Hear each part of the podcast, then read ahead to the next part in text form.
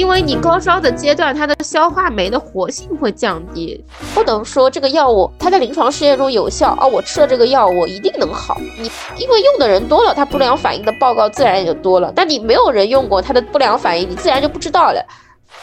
如果我们的节目很荣幸受到了您的喜爱，想参与我们的群聊，分享不定期福利，可以添加微信 cheese radio c h e e s e r a d i o 来加入我们的微信听友俱乐部。同时也感谢你把我们的播客《这病说来话长》分享给你的朋友们。你哪儿不舒服别慌张，毕竟人吃五谷杂粮。你哪儿不舒服别紧张，来听医生怎么讲。内外妇儿科研临床，药剂检验和影像。没事儿就别胡思乱想，人生还有下半场。这病说来话长，但是也好讲。这病说来话长。欢迎收听，我是阿汤。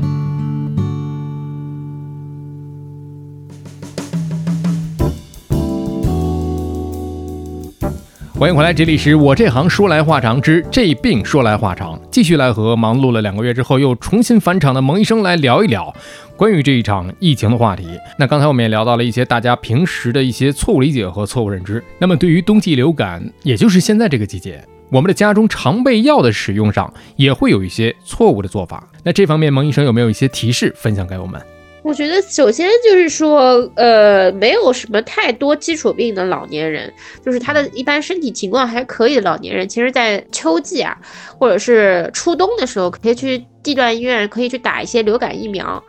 那个其实是很好的，就是它可以起到一个就是防护你大部分这种流行性感冒啊。常见的病毒啊，它都能预防，然后这个是一点，然后就是一个提前打疫苗，然后第二点呢，就是退热啊、止咳的药物的话，呃，退热的药物的话，其实是蛮有讲头的。就我之前有专门在小红书上做过一期，就是老年人该如何选择这个退烧药的话，就是比如说像呃，包括孕妇啊，还有哺乳期的这个妇女，然后我们也会。就是在用药上面的话，也是有指针的。比如说你的就是三十周内可以算是就是还没有到临产的三十周内的话，首选还是对乙酰氨基酚更安全一些。然后因为对乙酰氨基酚它有一定的这个肝损的肝脏毒性，所以就是对于这个合并了肝功能不全的病人，可能在这个退热药的选择上就避免选择这个对乙酰氨基酚。对对对，而且呃我们在用药的这个退热药的指针的话。其实也是你在什么情况下才用退热药呢？一般来说就是三十八度五是一个非常重要的一个临界点，就是超过三十八度五，你可以开始考虑适当的用一些这个退热药了。如果三十八度五以下，你可以用物理降温的方式，就是用一些这个塑料袋，然后把那个塑料袋里面装上这个冰块，装上水，然后这个冰块和水的比例呢？你可以一比一，就是装一半冰块，装一半水。如果是实在是没有冰块，你就弄点矿泉水，你灌进去。然后呢，你放在这个脖子和这个锁骨这个地方，锁骨上面、脖子旁边两边，这边是大血管。然后呢，你还可以放两个塑料袋在这个腋下，或者是这个。腹股沟两侧腹股沟这个地方，这都是大血管，这边都是大血管，相对来说比较浅的大血管。然后在这个地方的话，你放这个冰袋的话，它的降温效果会非常好。嗯，然后老年人和小朋友也可以用一些冰宝贴啊这些。因为我自己在三十三十八度四的时候，我都是用这些方法来降温的，但是我后来没压住，后来直接窜到了三十九度。然后水银的话，如果是夜温啊什么的，可以适当的再加个零点五度，可能才是你的标准体温啊。嗯，大概可以大家大家这么判断。如果大家我们不希望大家发烧啊，就是说万一哈，万一这不是到冬天了嘛，流感。季节别感冒，人多别去凑热闹，勤洗手，多通风啊，早点上炕去睡觉啊。反正这冬天大家多注意，这抵抗力也是一方面。这个退热药，我在这儿我也插播一句，就是我我在之前的几个博客里我也讲过，就是我对于这个对乙酰氨基酚的一个过敏史，这个药物过敏史，这是从小这个阶段的时候，我我妈他们带我去看病，以为是风疹，后来有个老大夫说，你这一吃这个就药，就是就就总是发烧之后起风疹，那就是用了这个药，这是这个药你肯定是药物过敏。从那儿开始呢，我就基本上发热发烧，我就不能吃这个退烧药了。但是呢，你别说，还挺神奇，但是退烧针是可以打的，安乃近，还有那个氨基复方氨基比林。有过一种这个，呃，口服的这个退烧药过敏史之后，其他的真的不敢。万一你说用了这个药之后再起荨麻疹，因为我有的时候吃虾，吃那种不太鲜的虾的时候，哎呦就会起那种荨麻疹、丘疹状荨麻疹，必须得吃一个退。这个这个什么这个抗过敏的药物才可以，所以不冒那个风险，怪吓人的。那这一次呢，我的退烧的这个退热的方法，一是物理降温，再一个也是没有那么高热啊，就是一是物理降温，二一个就是可能吃一些个中成药，中成药会这个退热。反正我在小红书，在各种社交媒体上也看到有的这个小伙伴确实是也都有同样的这种药物过敏史，但是，呃，不幸的是有很多人他不知道自己的这些药物过敏史，所以大家用药的时候一定需谨慎。而且我觉得不要人云亦云的听从网上的一些个公众号的介绍，或者是朋友圈的推荐。我觉得这些个个体差异还是挺大的，所以你要找到一种适合自己的这种安全用药的方式。一是在医院里咨询，再一个是现在有好多这个网上的这个问诊也可以，但是你。过过敏的这种真的是无从查证啊！你以前如果没有出现的话，你这一次突然间用药，你无从查证。那，我觉得最给大家推荐的一种方式是用您以前用过的药，对于我个人而言是最安全的一种用药方式。对对对，然后我自己的话，其实我我是吃那个。依托考西也是一个 COX-2 那类的那个非甾体类的一个抗炎药，然后我是靠这个药物来退热的。我吃对乙酰氨基酚、吃布洛芬都没有用。当然，我并不推荐大家所有人都去用这个药，就是我因为可能因为我的症状也比较重了，三四天都没有下来，然后我才去尝试性的用了这个药。但是这个药的话，因为所有的这种非甾体类的抗炎药，其实它对于胃的损伤都是有一定的胃损伤的，所以我也是自己会吃一些胃药来保护胃。就就大家可能如果对没有吃过这一类的药物的话，就是在用药选择上还是要去听医生的，或者是听药剂师的会比较好。真的是有很多，这一次我我听了好多的朋友在讲，我就听了谁谁哪哪说完之后，哎呀，我这个就过敏了，或者是我也不管用。每个人症状都不一样。你比方说，我这个很多天津的这个小伙伴，你知道有一个药，就是说天津天津人用的最多的就那个就是小鱼儿的那个商标的那个。叫氨酚咖匹林片，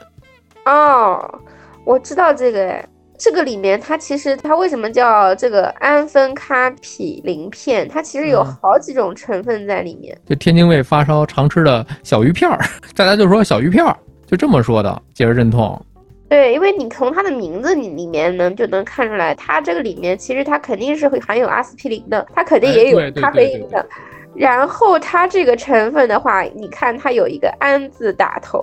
它肯定是有对乙酰氨基酚的啊，是，所以它也一个应该是一个复方药。对，它就我们现在其实还有我们就是常吃的这个克感敏，克感敏你听过没有？就是它里面就是还会就是对乙酰氨基酚，然后咖啡因，还有一个这个叫马兰酸氯苯那敏，就纳敏，所以它的你看氨。酚、咖、纳敏，咖就是咖啡因，然后氨酚就是对乙酰氨基酚。对对对，还有这个右美沙芬，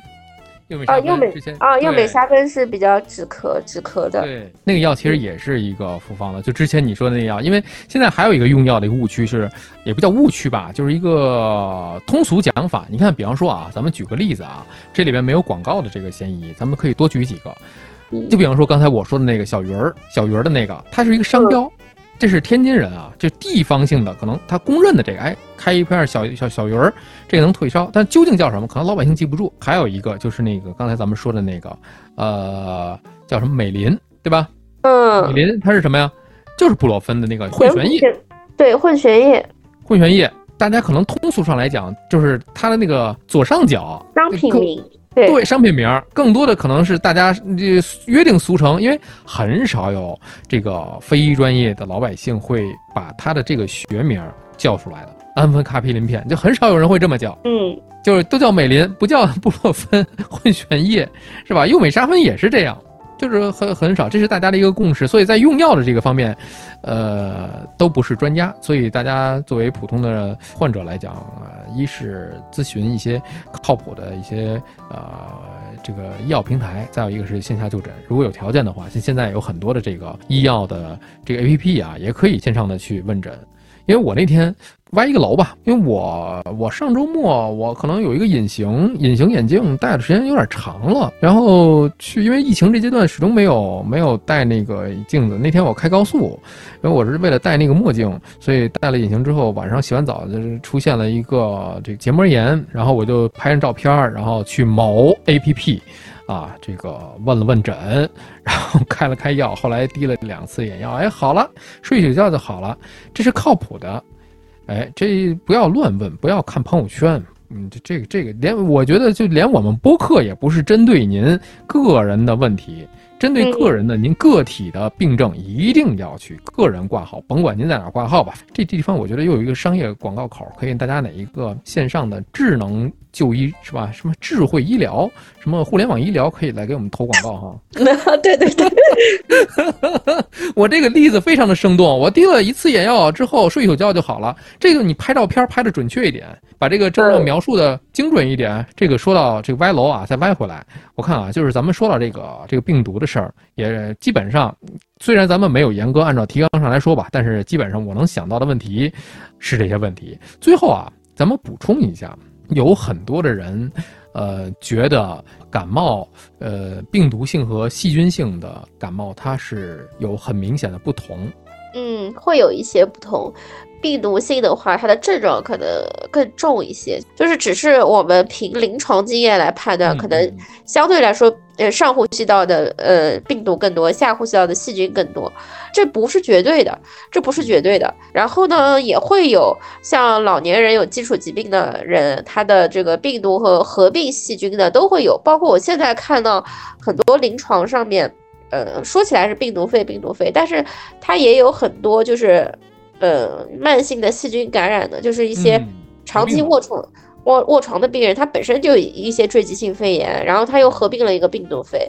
所以我们一般就是说，包括我们验血的指标，如果没有细菌感染的话，就呃，包括你白细胞啊、淋巴细胞、周体粒细胞都都在正常范围内，我们很少，包括影像学的指针里面也没有细菌感染的一个指针，我们会。不用抗生素的，我们是不会用抗生素的。我们顶多就是针对你病毒，就是就给你验一下呼吸道的病毒，然后或者是合并现在流行的一些病毒株，然后来给你用一些抗病毒药物。我们是不会给你用抗生素的。但是如果说，呃，你这个症状可能五天、一个星期都没有压下来，就是这个症状还是比较重。然后我们也在你的这个片子里看到了一些合并的一些细菌性肺炎或者血象的话，CRP 啊，呃，白细胞啊，稍稍有些高了。然后我们会再给你用上一些广谱的抗生素，然后这个是在治疗上面一个最大的区别，所以就并不是说所有感染病很多病人都是说，哎，你给我开点头孢，开点头孢，开点消炎药啊。对对对，真的就是完全不是这么个。不是这种，我就会跟病人说，我说你现在吃了这个头孢，你心理上感觉好了，但是你可能再过个十年二十年，你就没有头孢可以用了，你就有耐药性了，你就每一一到这个冬季，你就吃点头孢，吃点头孢，你感觉是预防了，其实对你来说是没有什么益处的。我安可啊，最后我还有一个就是关于阿兹夫定的这么一个药品，这个药品呢，大家知道之前好像是用于这个艾滋病，H I H I V H I V 病毒的是吧？艾滋病病毒的，然后那现在我们有很很多确实在这个奥密克戎的这个临床上也会用这样的一个呃药品，那它也会有临床的一个严格的用药指征吧？呃，对的，其实现在阿司匹林的话，就是对于，因为它本身就是一种就是叫逆转录这个酶的抑制剂。所以它其实是遏制一个你这个你就是你这个病毒复制的，就是 RNA 病毒来复制的。所以它在这个可能患病的早期啊，就是三五天内，就你可能去吃这个药，嗯，对于这个就轻轻症或者是中就中中等中等级别的这个感染的这个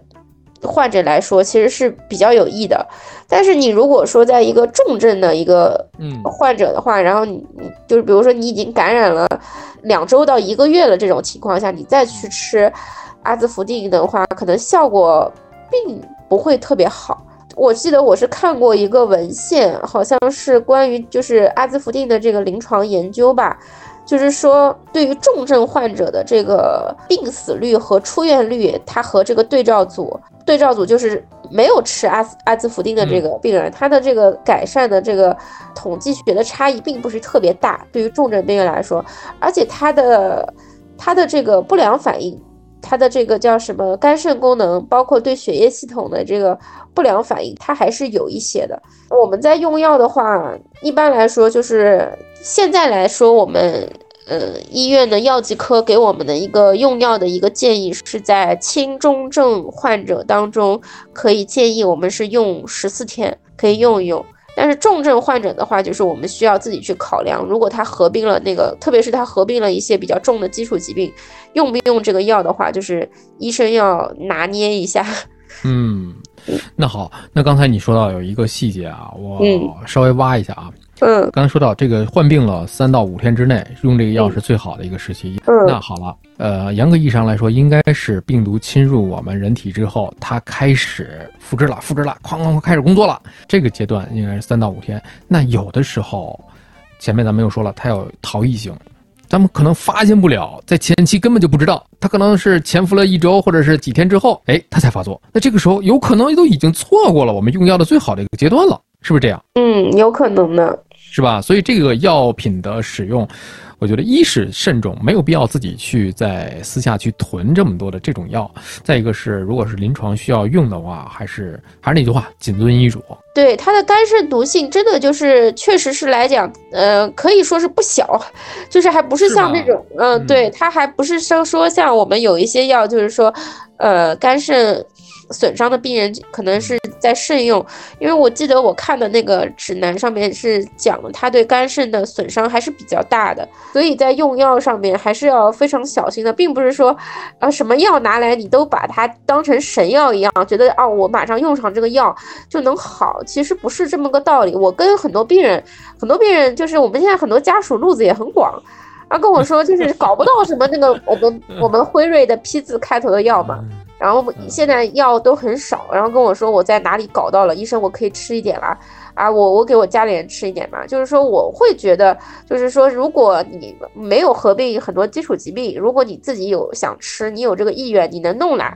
那你吃，我也不我也不会说说非常强制你不让你吃这个药，我没有这个权利，对不对？因为毕竟是一个。对你，你也是一个新药，就我只会让你签一个知情同意书，我告知你这个哎药物可能会有相应的风险，但是如果你要吃，那我也没有办法，对不对？就是我我因为现在对于新药来讲，我我也我自己作为医生，我在去用这个药的时候，我我也在一边学习，一边去尝试，因为。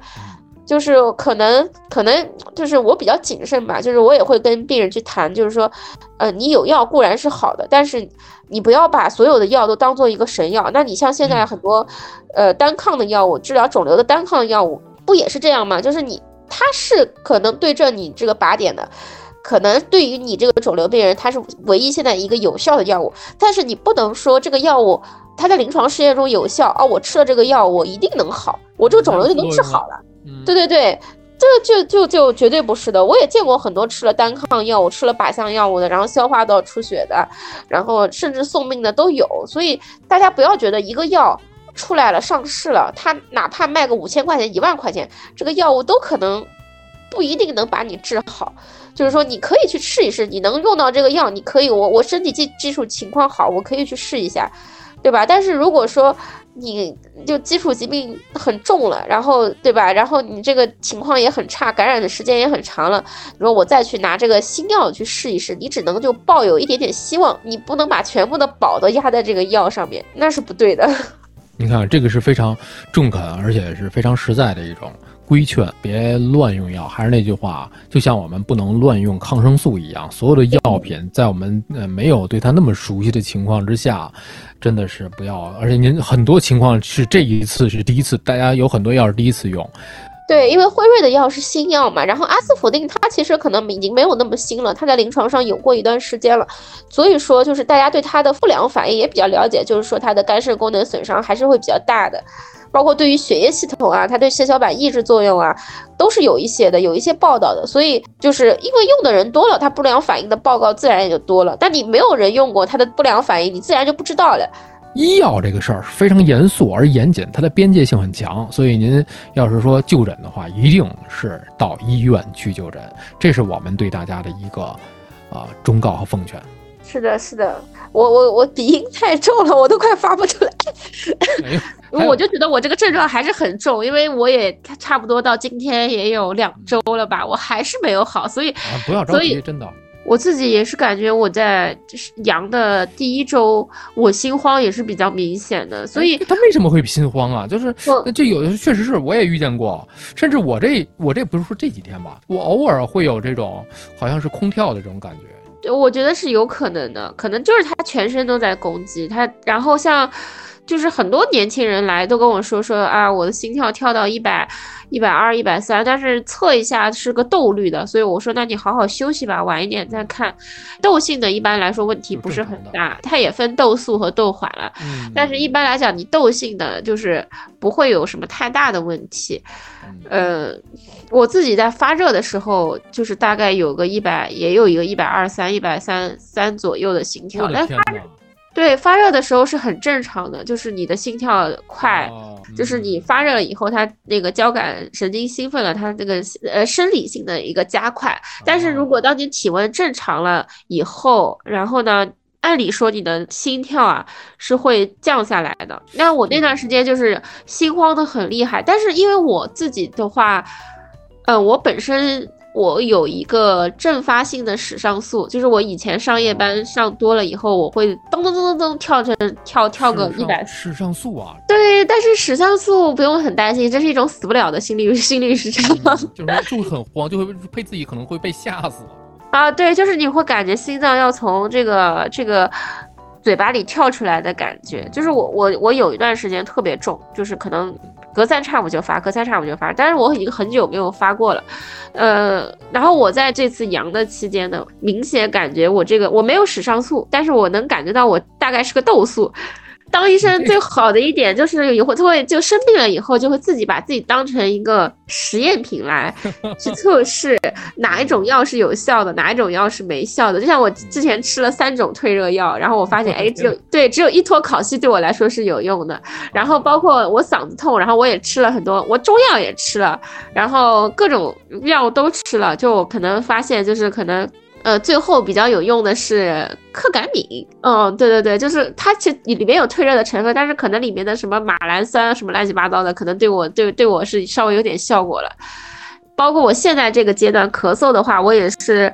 枇杷露我也吃了，什么右美沙芬我也吃了，然后感觉效果比较好的是那个孟鲁斯特钠，就是治疗一个运动性哮喘的一个。变异性咳嗽的一个药，它的效果是比较好的。大家就是在用药方面，就是听听就好了，就是听听我们的讲讲。但是你自己具体用哪一种药，可能这就是结合你自己的症状，然后包括你就诊的医生。